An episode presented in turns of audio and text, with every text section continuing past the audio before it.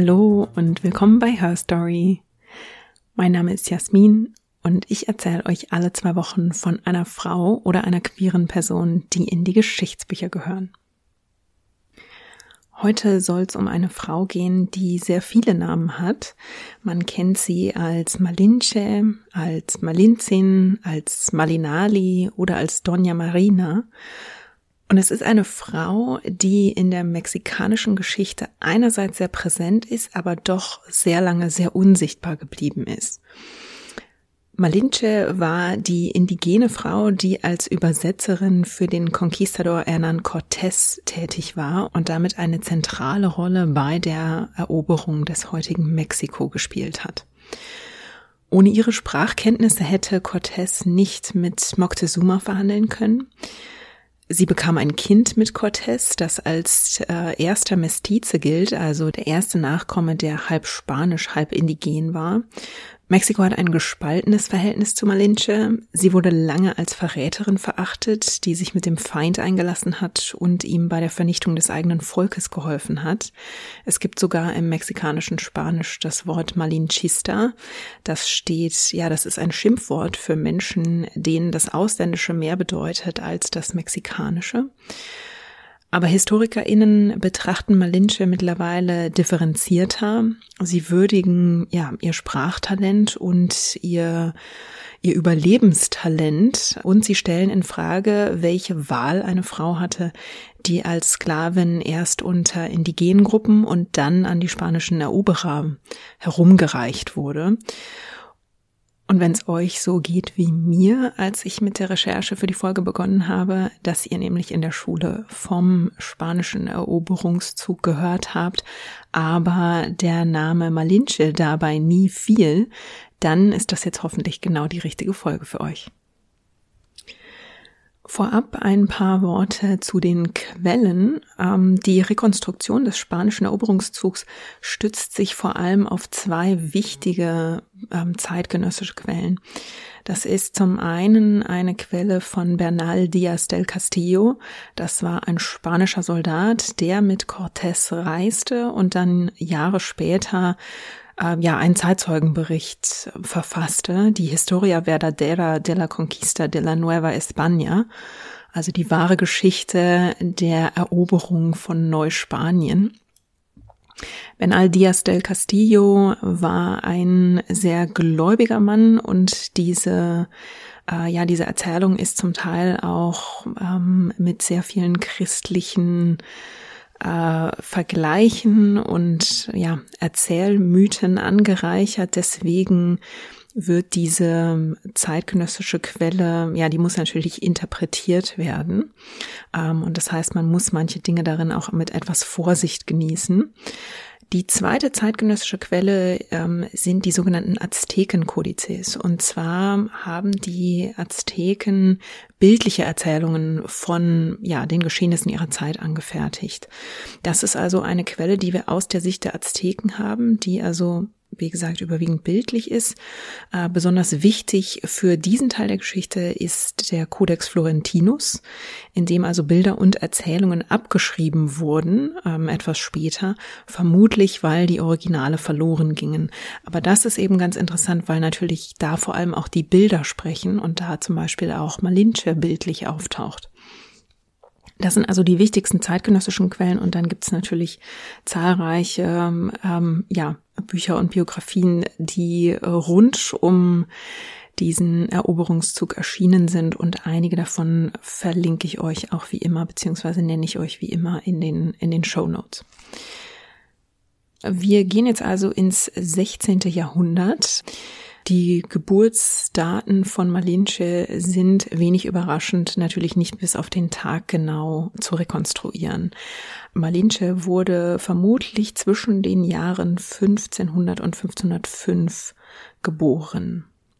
Die wenigen Informationen, die wir über ihre ja, frühe Kindheit haben, stammen tatsächlich aus der Chronik von Benal Diaz.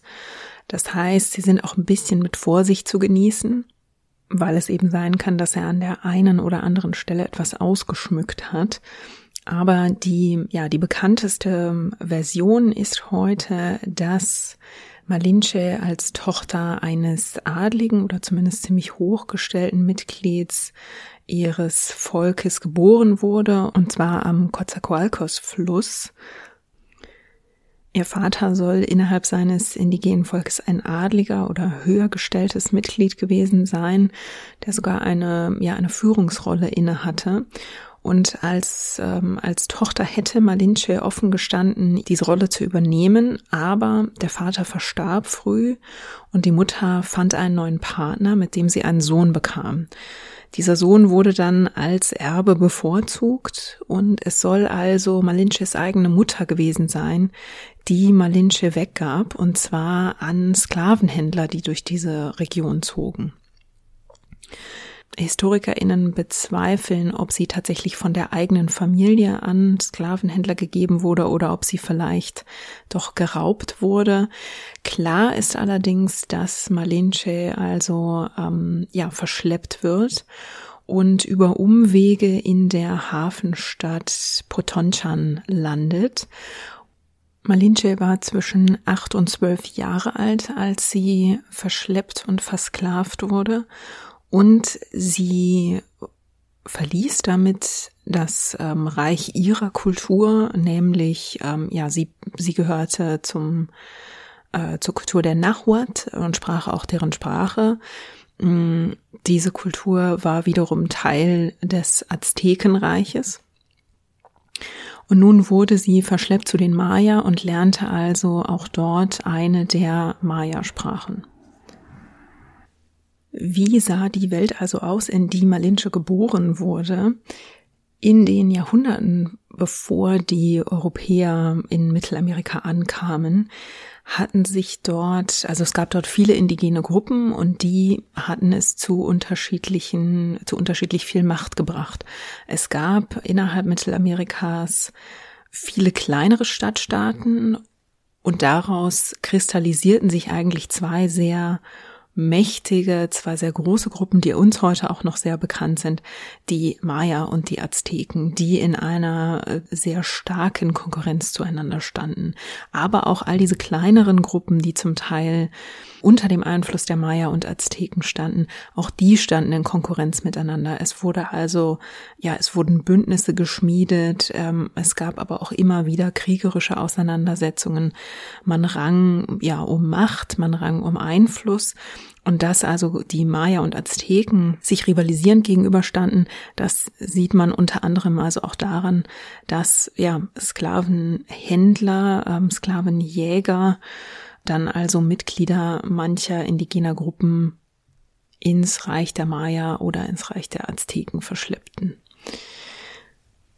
Die Azteken hatten es zu so viel Macht gebracht, dass sie also nicht nur ja einige indigene Gruppen unterjocht hatten sozusagen, sondern es gab ein regelrechtes Tributsystem, um sich das also einmal geografisch vorzustellen. Die Maya dominierten die Yucatan-Halbinsel bis hinein nach Guatemala und die konkurrierende Macht, also die Azteken, beherrschten den südlichen Teil des heutigen Mexiko. Und in diese Situation dieser, dieser Konkurrenz gegeneinander stießen also Anfang des 16. Jahrhunderts dann die Spanier äh, auf ihrem Eroberungszug und sie sollten es verstehen, diese Situation für sich auszunutzen und daraus für sich im wahrsten Sinne des Wortes Profit zu schlagen. Und der Mann, unter dessen Ägide das geschieht, ist Hernán Cortés. Ähm, Cortés ist 1485 geboren worden, gehört zum niederen spanischen Adel und hatte ein abgebrochenes Studium der Rechtswissenschaften hinter sich, bevor es ihn 1511 nach Kuba verschlug. Also Cortés war schon früh, ja, ein ziemlicher Draufgänger und Abenteurer, träumte offenbar davon, einer dieser Entdecker und ähm, ja, Expeditionsführer in der neuen Welt zu werden. Und auf Kuba schaffte er es, die Gunst des kubanischen Gouverneurs für sich zu gewinnen und schafft es tatsächlich, ihn zu überzeugen, ihm eine Expedition zu finanzieren, nämlich einen Erkundungstrupp ins heutige Mexiko. Als dem Gouverneur dann langsam dämmerte, dass Cortés tatsächlich ja ein ziemlicher Draufgänger war und vielleicht nicht die beste Wahl war für diese Expedition, da war es aber schon zu spät. Cortés hatte mittlerweile all seine Vorräte, all seine Männer ähm, zusammengestellt und stieg also im Februar 1519 einfach auf sein Schiff und segelte los und dann stand der kubanische Gouverneur da und war also zu spät gekommen. Cortés stach am 10. Februar 1519 in See und zwar mit elf Schiffen und etwas über 500 Mann. Dazu gehörten Männer aus dem niedrigen Adel, so wie er, die also dort auch ja Ruhm und Reichtum suchten. Dazu gehörte die Schiffsbesatzung und dazu gehörten auch Versklavte, die mitgeführt wurden, was relativ üblich war. Geladen hatte er natürlich neben Lebensmittel für die Reise auch 15 Kanonen und 16 Pferde und Kisten voller Glasperlen. Das war also die Währung, mit der Cortés in Mittelamerika Handel betreiben würde. Und zwar ging er davon aus, dass er da die vor allem dafür einsetzen würde, um Lebensmittel zu kaufen. Cortés landet dann in Yucatan, um dort seine Vorräte aufzustocken und trifft dort auf Jerónimo de Aguilar. Das ist ein Schiffbrüchiger, der vor Jahren also dort gestrandet war und der von den Maya versklavt worden war. In dieser Zeit, in der er versklavt wurde, hatte er die Sprache der Maya gelernt und Cortés kaufte der Aguilar nun also frei und hatte damit einen Übersetzer, der die Maya-Sprache sprach. Mit Aguilar im Schlepptau und natürlich mit seinen äh, Männern traf Cortés nun eine Entscheidung, für die er ziemlich bekannt ist, die bis heute umstritten ist. Er zerstörte nämlich seine Schiffe ja, damit war der Rückweg, die Rücktour nach Kuba also versperrt und es wird bis heute relativ viel darüber spekuliert, ob er das nun getan hat, um sich gegen Motterei seiner Männer zu schützen oder was genau ihn motiviert hat. Uns soll das erstmal nicht weiter interessieren. Wichtig ist für uns, wie es weitergeht. Cortés marschiert nach Osten und trifft dort auf weitere Indigene, erneut eine Gruppe, die den Maya zugehörig ist. Und gegen die kommt es also zum Kampf, den die Spanier für sich entscheiden können. Dieser Kampf findet statt in der Stadt Potonchan ähm, und als die Maya also sich ergeben, bringen sie den spanischen Neuankömmlingen als Zeichen ihrer Unterwerfung zahlreiche Geschenke. Dazu gehört ja Gold, dazu gehören weitere Reichtümer und dazu gehören 20 Sklavinnen, darunter eine junge Frau, ein Mädchen namens Malinche. Malinche ist zu diesem Zeitpunkt also maximal 19 Jahre alt, vielleicht auch erst um 15, als sie nun also als Sklavin von den Maya an die Spanier weitergereicht wird. Bernal Diaz de Castillo schildert diese Übergabe in seiner Chronik folgendermaßen, Zitat, Am nächsten Morgen, einem der letzten Märztage des Jahres 1519, kamen die Kasiken und viele Vornehme aus Tabasco und Umgebung zu uns und erwiesen uns große Ehrerbietung. Sie brachten vier Diademe und vielerlei Kleinodien, Eidechsen, Enten, Hunde aus Gold, ferner prächtige Mäntel und viele andere kleine Dinge. Aber das alles war nichts im Vergleich zu den 20 Weibspersonen, die sie uns verehrten. Unter ihnen befand sich eine ganz vortreffliche Frau, die später das Christentum annahm und Dona Marina genannt wurde. So tritt uns Malinche also in der ersten westlichen Erinnerung gegenüber und dass Bernal Diaz del Castillo ähm, Malinche hier eine zentrale Rolle einräumt, das hat er wahrscheinlich nicht direkt in dieser Situation selbst erkannt, sondern das ist natürlich rückblickend geschrieben, nachdem er bereits weiß, dass Malinche später als ähm, Übersetzerin wirklich wichtigste Dienste für Cortés geleistet hat. Nachdem die 20 Sklavinnen an die Spanier überreicht werden, werden sie alle als erstes getauft. Also wir dürfen ja nicht vergessen, dass die spanischen Eroberungszüge auch immer begleitet wurden von katholischem Missionseifer. Und in dem Fall wurden also alle 20 Sklavinnen, wie gesagt, direkt getauft und Malinche bekam also den äh, Taufnamen Marina. Und Benal Diaz del Castillo schreibt später immer von ihr als Doña Marina, was also ein, ja, ein, ein Titel ist, der ihr einen gewissen Respekt ähm, entgegenbringt und auch nochmal für uns ähm, ein Hinweis darauf ist, dass sie also eine besondere Rolle spielte und dass Bernal Diaz del Castillo auch diese Rolle erkannte und ein Stück weit anerkannte. Cortés und sein Gefolge ahnen anfangs aber noch gar nicht, wie wertvoll Malinche für sie werden soll. Cortés gibt Malinche zunächst einem seiner Getreuen zur Frau oder zur Gefährtin. Letztlich, ja, überlässt er einfach nur eine Versklavte einem weiteren Mann. Das muss man ja auch ganz klar benennen. Er gibt sie an seinen Hauptmann Alonso Hernández Puerto Carrero und Malinche muss mit ihm dann die nächsten drei Monate etwa verbringen, bis Puerto Carrero als Gesandter nach Spanien geschickt wird. Von dort kehrt er vermutlich nie zurück. Jedenfalls ist diese Verbindung zwischen Malinche und Puerto Carrero sehr, von sehr kurzer Dauer. In diesen kommenden Monaten, nachdem sie also in den Besitz der Spanier übergeht, muss man ja sagen, ziehen die Eroberer um Cortés weiter nach Osten und treffen in dieser Zeit natürlich auf immer neue indigene Gruppen. Mit denen kommunizieren sie zunächst mit Hilfe des Spaniers, den sie freigekauft haben, der bei den Maya versklavt war, nämlich Jerónimo de Aguilar. Relativ schnell treffen sie dann aber auf Gruppen, die plötzlich einen Dialekt oder eine Sprache sprechen, die auch der Aguilar nicht versteht. Sie sind nämlich ins Reich der Azteken vorgedrungen, die eine Sprache sprechen, Nahuatl, die der Aguilar eben also nicht versteht, weil sie sich von den Maya-Sprachen sehr unterscheidet. Und es ist dann eine äh, zufällige Situation, in der Malinche darauf reagiert, dass ein Vertreter einer dieser Gruppen etwas sagt und sie ihm antwortet.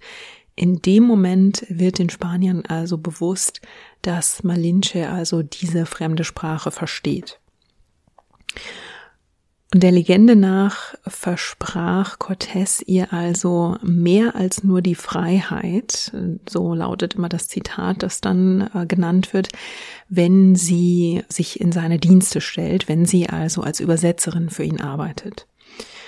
Und am Anfang ist das eine, ja, eine Kette von Übersetzungen, denn Malinche übersetzt vom Nahuatl ins Maya, in die Maya-Sprache und Aguilar übersetzt dann aus der Maya-Sprache ins Spanische, weil Malinche noch kein Spanisch spricht.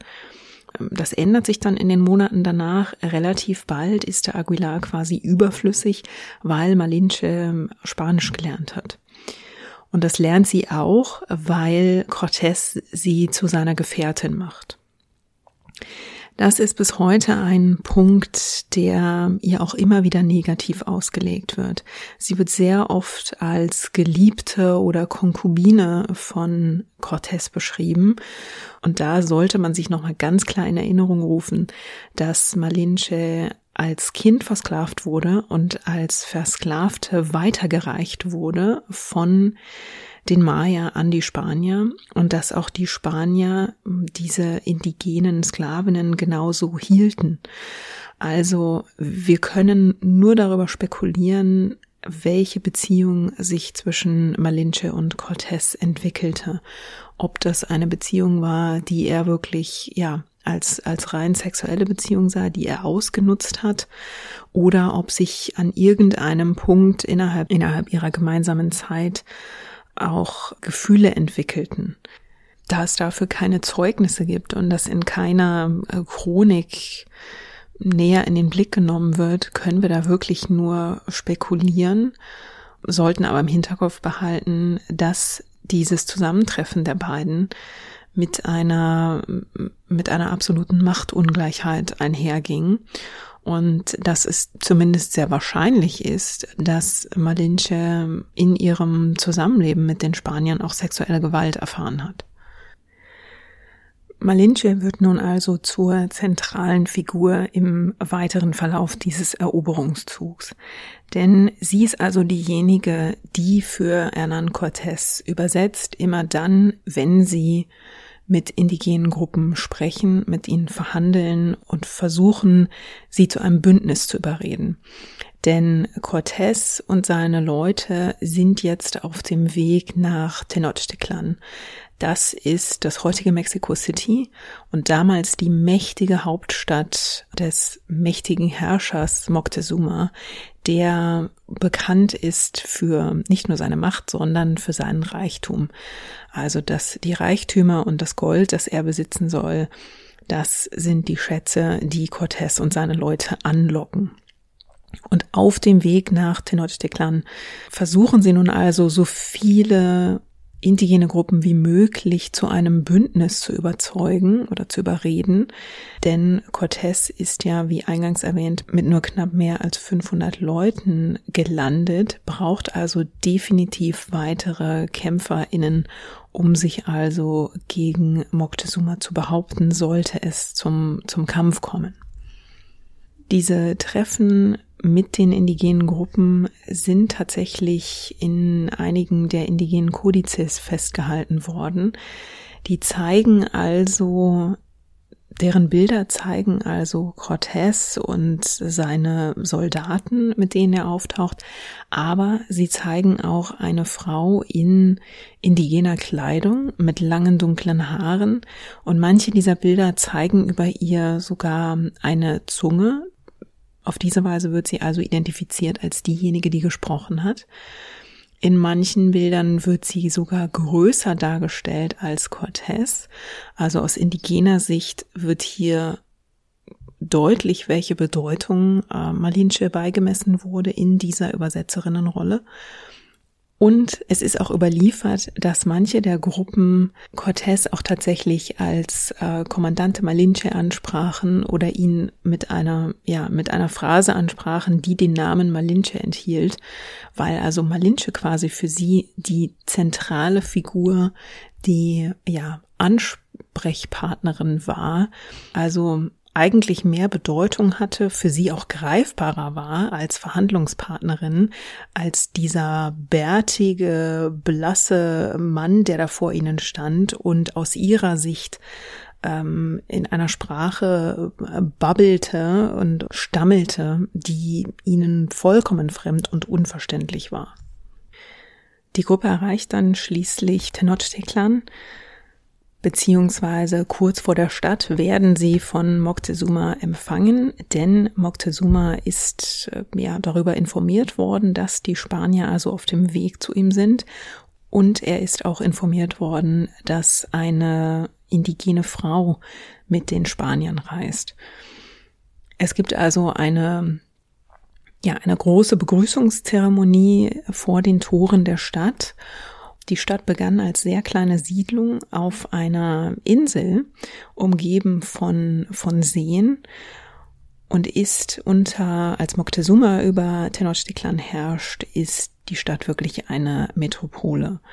Nach Schätzungen sollen dort bis zu 200.000 Menschen gelebt haben, also eine wahnsinnig große Stadt, die Stadt ernährte sich vom eigenen Anbau. Also es gab äh, Tomaten, Bohnen, Kürbisse, Mais, im Prinzip die ja, die, die, die Grundnahrungsmittel, Basisernährung indigener Gruppen zu dieser Zeit. Es gab zahlreiche Brücken und Kanäle, die sich durch die Stadt zogen, ähm, und über Brücken kam man eben in die verschiedenen großen Stadtteile und natürlich auch in die Stadt selbst. In, innerhalb der Stadt gab es Moctezumas Palast, ähm, es gab Tempelbauten und es gab eine große Pyramide, ungefähr 60 Meter hoch, mit äh, Schreinen auf der Spitze, die also den, äh, den Göttern geweiht waren.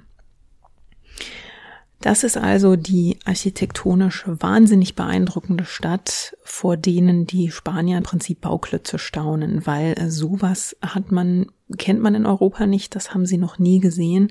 Das ist ein architektonisches Können und Geschick, äh, das wahnsinnig beeindruckend gewesen sein muss.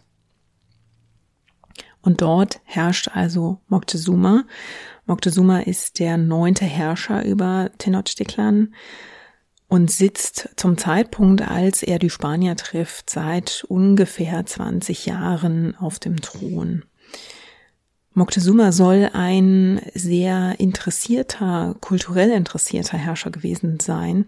Er soll nämlich sehr viele Dinge gesammelt haben und deswegen wird auch mittlerweile spekuliert, ob vielleicht sein, sein Auftreten gegenüber den Spaniern, das oft als naiv und zögerlich beschrieben wurde, natürlich aus westlicher Sicht.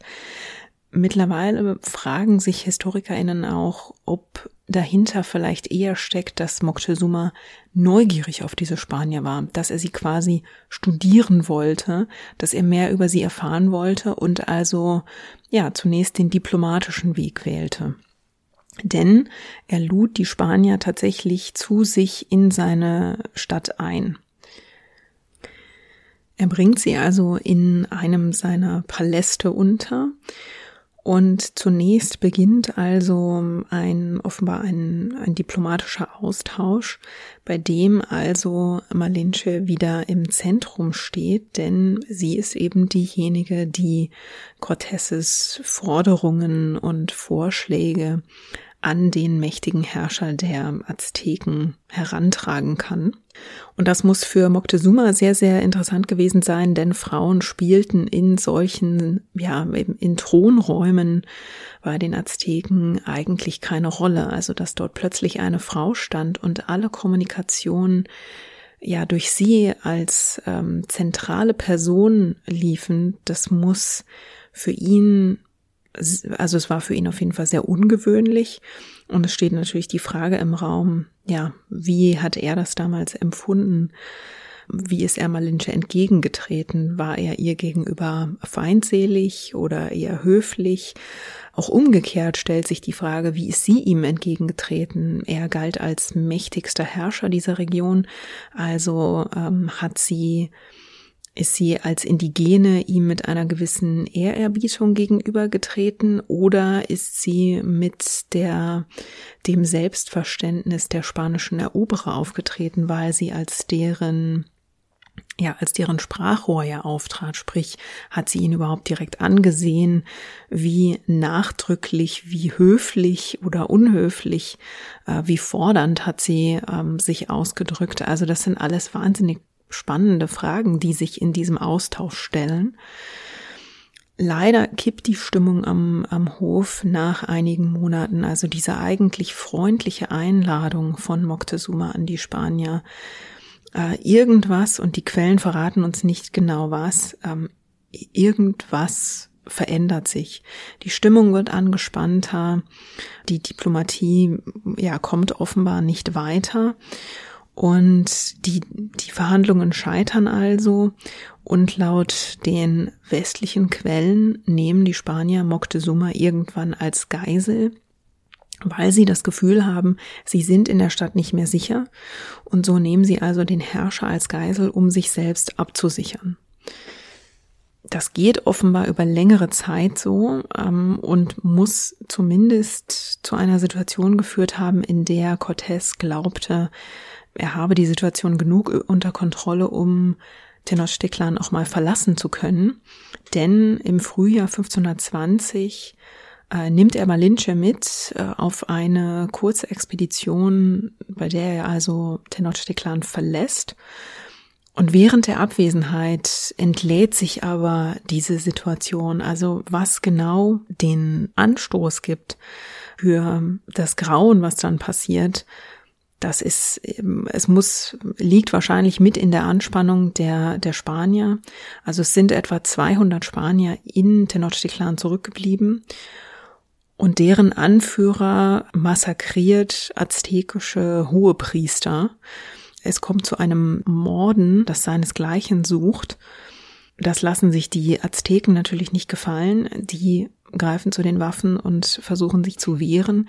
Die Spanier sind also ähm, in Tenochtitlan in höchster Bedrängnis. Was genau in diesem, in diesem Tumult mit Moctezuma passiert, ist unklar. Äh, fest steht, dass Moctezuma während dieser Auseinandersetzung stirbt, aber bis heute ist eben unklar, hat er noch versucht zu vermitteln und wieder eine friedliche Lösung zu finden, das Blutvergießen zu beenden, oder hat er, ja, ist er als Geisel einfach blutrünstig getötet worden. Die Details, wie Moctezuma ums Leben kommt, sind bis heute ein Stück weit schleierhaft und werden es wohl auch immer bleiben durch diese, nach diesem Massaker ist die Situation für die Spanier natürlich wahnsinnig prekär in der Stadt. Das heißt, sie verlassen mehr oder minder fluchtartig die Stadt unter schweren Verlusten. Und diese, ja, diese Nacht, dieses Massaker und die Kämpfe danach, die sind also als Noche Triste, also als die traurige Nacht in die Geschichte eingegangen. Sie ziehen sich zurück in die, ähm, in die Gebiete vor Tenochtitlan und Cortés beginnt dann sich darauf vorzubereiten, die Stadt nun also mit Gewalt zu nehmen. Das gelingt ihm, weil er sich weiterhin auf einige indigene Bündnisse verlassen kann und diese indigenen Gruppen ihm also zusätzliche Krieger stellen, die mit ihm gemeinsam Tenochtitlan also angreifen werden. In Tenochtitlan selbst, nachdem Moctezuma tot ist, hat sein Sohn übernommen. Aber was Cortés nun wirklich in die Hände spielt, ist, dass die Spanier eine, ja im Prinzip eine biologische Waffe eingeschleppt haben, nämlich das Pockenvirus. Also während Cortés sich vor den Toren der Stadt dafür rüstet, die Stadt nun einzunehmen, wütet in Tenochtitlan eine Pockenepidemie, der wahnsinnig viele Azteken zum, zum Opfer fallen. Auch Moctezumas Nachfolger ist an den Pocken gestorben und nun hat sein Neffe übernommen, Cuauhtémoc. Aber die Situation im August 1521 ist wirklich verzweifelt. Den Spaniern ist es gelungen, die äh, Süßwasserversorgung der Stadt abzuschneiden.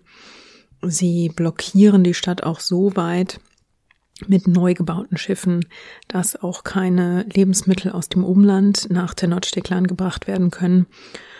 Innerhalb der Stadt dursten und hungern die Bewohnerinnen und Bewohner also. Hinzu kommt, dass sie von dieser Pockenepidemie extrem geschwächt sind, dass wahnsinnig viele Menschen gestorben sind. Und nun rennen also die Spanier mit ihren indigenen Verbündeten gegen diese Stadt an. Und im Übrigen, nach neueren Schätzungen, war der Anteil der Spanier an dieser Eroberungsgruppe, die gegen Tenochtitlan anrennt, übrigens sehr, sehr klein. Also auch wenn es immer als europäische Eroberung und Erfolgsgeschichte geschrieben und erzählt wird, sind es tatsächlich die indigenen Konkurrenten der Azteken, die Tenochtitlan also erobern und die Spanier spielen dort eben innerhalb dieser Truppe zahlenmäßig die, die kleinere Rolle. Tenochtitlan hat diesem Ansturm ziemlich wenig entgegenzusetzen. Den Angreifern fällt es dann relativ leicht, die Stadt unter ihre Kontrolle zu bringen. Die Sieger ziehen dann noch tagelang durch die Straßen. Es wird gemordet, es wird geraubt, es wird natürlich auch vergewaltigt und große Teile der Stadt werden zerstört. Cortés lässt dann auf den Ruinen von Tenochtitlan die neue spanische Siedlung aufbauen und versucht dabei zwar diese architektonischen Wunder von Tenochtitlan noch ein Stück weit nachzuempfinden, aber ja, es steht natürlich außer Frage, dass da große Teile dieser architektonischen Blüte zerstört wurden und für immer verloren sind. Um nochmal auf die Rolle der Indigenen zurückzukommen. Also während die Spanier eifrig an ihrer Siegesberichterstattung schreiben und sich in Chroniken eben als die Eroberer darstellen, gibt es sowas übrigens auch bei den indigenen Verbündeten der Spanier. Also auch sie fertigen Wandgemälde, malen in ihren Kodizes und haben Rituale, die an diese Rolle bei der Eroberung von Tenochtitlan erinnern.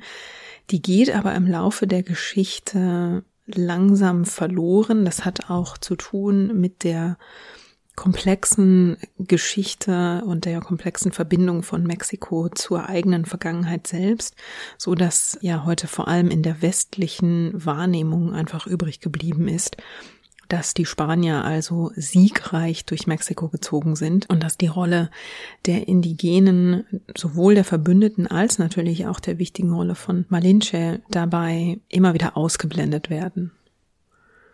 Die Spanier etablieren danach auch einen ziemlich ja, profitablen Sklavenhandel.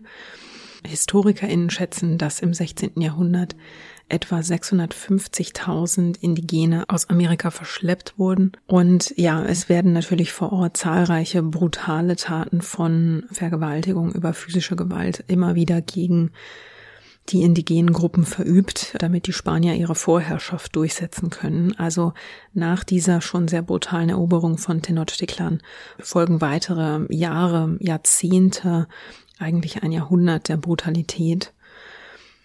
Begleitet wird das Ganze natürlich von der Bekehrung der indigenen Gruppen zum christlichen Glauben. Das ist also der, der größere Rahmen. Und wenn wir wieder auf Cortés und Malinche blicken, was passiert also mit Malinche nach dieser Eroberung von Tenochtitlan? Wenige Monate nach der Eroberung der Stadt bekommt Malinche ein Kind von Cortés. Es ist ein Sohn, der wird auf den Namen Martin getauft und dieser Sohn gilt also als der erste Nachkomme von einer indigenen Frau und einem spanischen Mann. Dieser Sohn begründet also den Bevölkerungsteil, der heute die Mehrzahl der Mexikanerinnen und Mexikaner ausmacht. Ich habe ja schon eingangs darüber gesprochen, dass wir nicht wissen, wie genau sich diese Beziehung zwischen Malinche und Cortés gestaltet hat zwei Indizien dafür, dass Cortés vermutlich nicht besonders emotional gegenüber Malinche war, ist zum einen der Fakt, dass Martin ihr relativ schnell nach der Geburt entrissen wird, also nicht mit seiner Mutter aufwächst und zum Zweiten, dass Malinche im Oktober 1524 von Cortés quasi abgelegt wird und er sie einmal weiterreicht, nämlich an seinen Hauptmann Juan Jaramillo. Dem wird sie dann zur Frau gegeben und mit ihm bekommt sie auch noch ein weiteres Kind, eine Tochter. Und dann verliert sich Malinches Spur schon relativ schnell.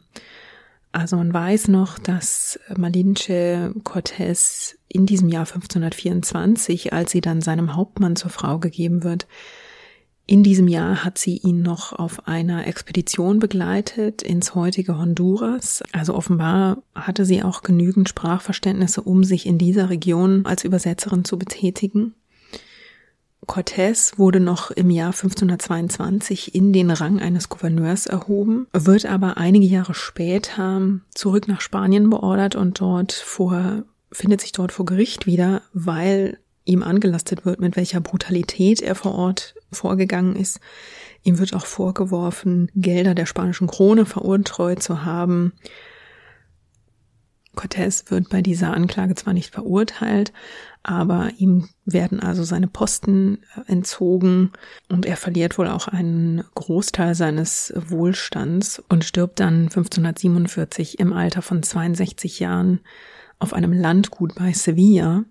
Malinches Spuren verschwimmen nach Cortés Zeit in, im heutigen Mexiko ähnlich wie vor seiner Ankunft. Wir wissen nur wahnsinnig wenig.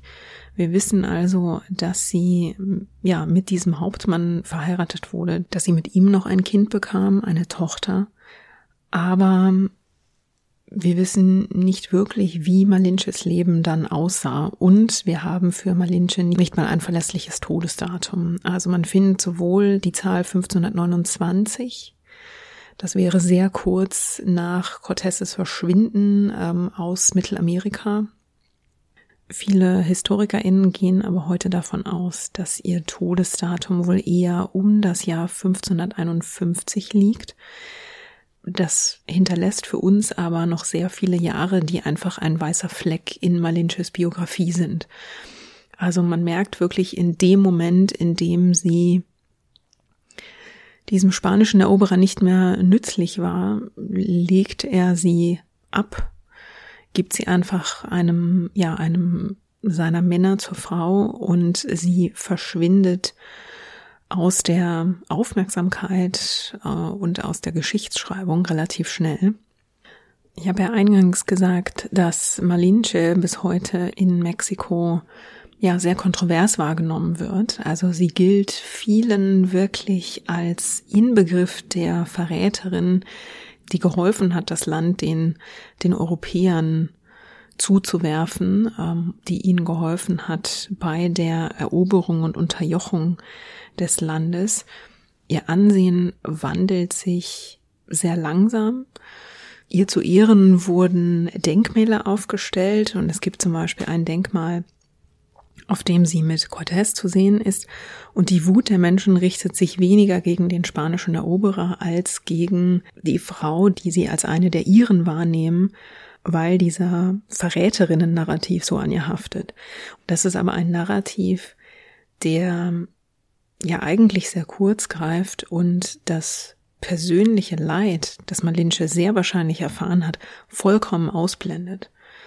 Also Malinche zu verurteilen heißt ja zu ignorieren, dass nicht nur die indigenen Gruppen damals mit der Brutalität dieses Eroberungszugs der Conquistadores konfrontiert waren, sondern dass das natürlich auch auf Malinche zutraf. Sie ist als Kind oder als junges Mädchen versklavt worden, erst innerhalb dieser Gruppen und da muss man sich natürlich auch fragen, wenn sie schon innerhalb ihrer eigenen Kultur diese Erfahrung machte, dass sie als Mensch nichts wert war, schuldete sie dieser Kultur dann wirklich Loyalität und Schutz? Der zweite Punkt ist natürlich, dass Malinche auch persönliche Entscheidungen treffen musste aus Angst um ihr eigenes Leben und Überleben. Also kann man ihr wirklich zum Vorwurf machen, dass sie sich entschied, diesen Spaniern deren Sklavin sie war, zu dienen, um ihr Überleben zu sichern und vor allem nachdem Cortés ihr offenbar auch die Freiheit versprochen hatte. Und man muss natürlich auch im Hinterkopf behalten, dass sie sehr, sehr wahrscheinlich physische und sexuelle Gewalt erfahren hat. Und wenn man ja all diese Punkte beachtet, dann sieht man eine Frau, die in einem brutalen Umfeld aufgewachsen ist, die diese Brutalität am eigenen Leib erfahren hat, die aber dann auch die Möglichkeiten, die sich ihr boten, um ihr Überleben zu sichern und um sich gewisse Freiräume zu schaffen, mit beiden Händen ergriffen hat. Deswegen wird sie nicht zu einer großen feministischen Ikone, aber ich glaube, sie wird wesentlich menschlicher und es ist auch wesentlich fairer, ihr mit diesen Überlegungen entgegenzutreten und ihr mit diesen Überlegungen ihren Platz in der Geschichte zuzugestehen. Und mit diesen Überlegungen beschließe ich die heutige Folge. Wenn ihr auch Gedanken dazu habt, wie ihr Malinches Handeln und Leben einschätzen würdet, könnt ihr mir gerne eine Nachricht schreiben. Ihr erreicht mich per Mail an feedback at herstorypod.de oder ihr meldet euch auf Twitter oder Instagram. Dort findet ihr mich unter herstory-pod. Ich freue mich, wenn ihr Herstory auf Steady unterstützen möchtet. Den Link dazu findet ihr in den Show Notes. In den Show Notes findet ihr auch wie immer die Links und Quellen zur Episode. Und damit bleibt mir nur euch fürs Zuhören zu danken. Wir hören uns wieder in zwei Wochen mit einer neuen spannenden Biografie. Und bis dahin, Passt auf euch auf und lasst es euch gut gehen.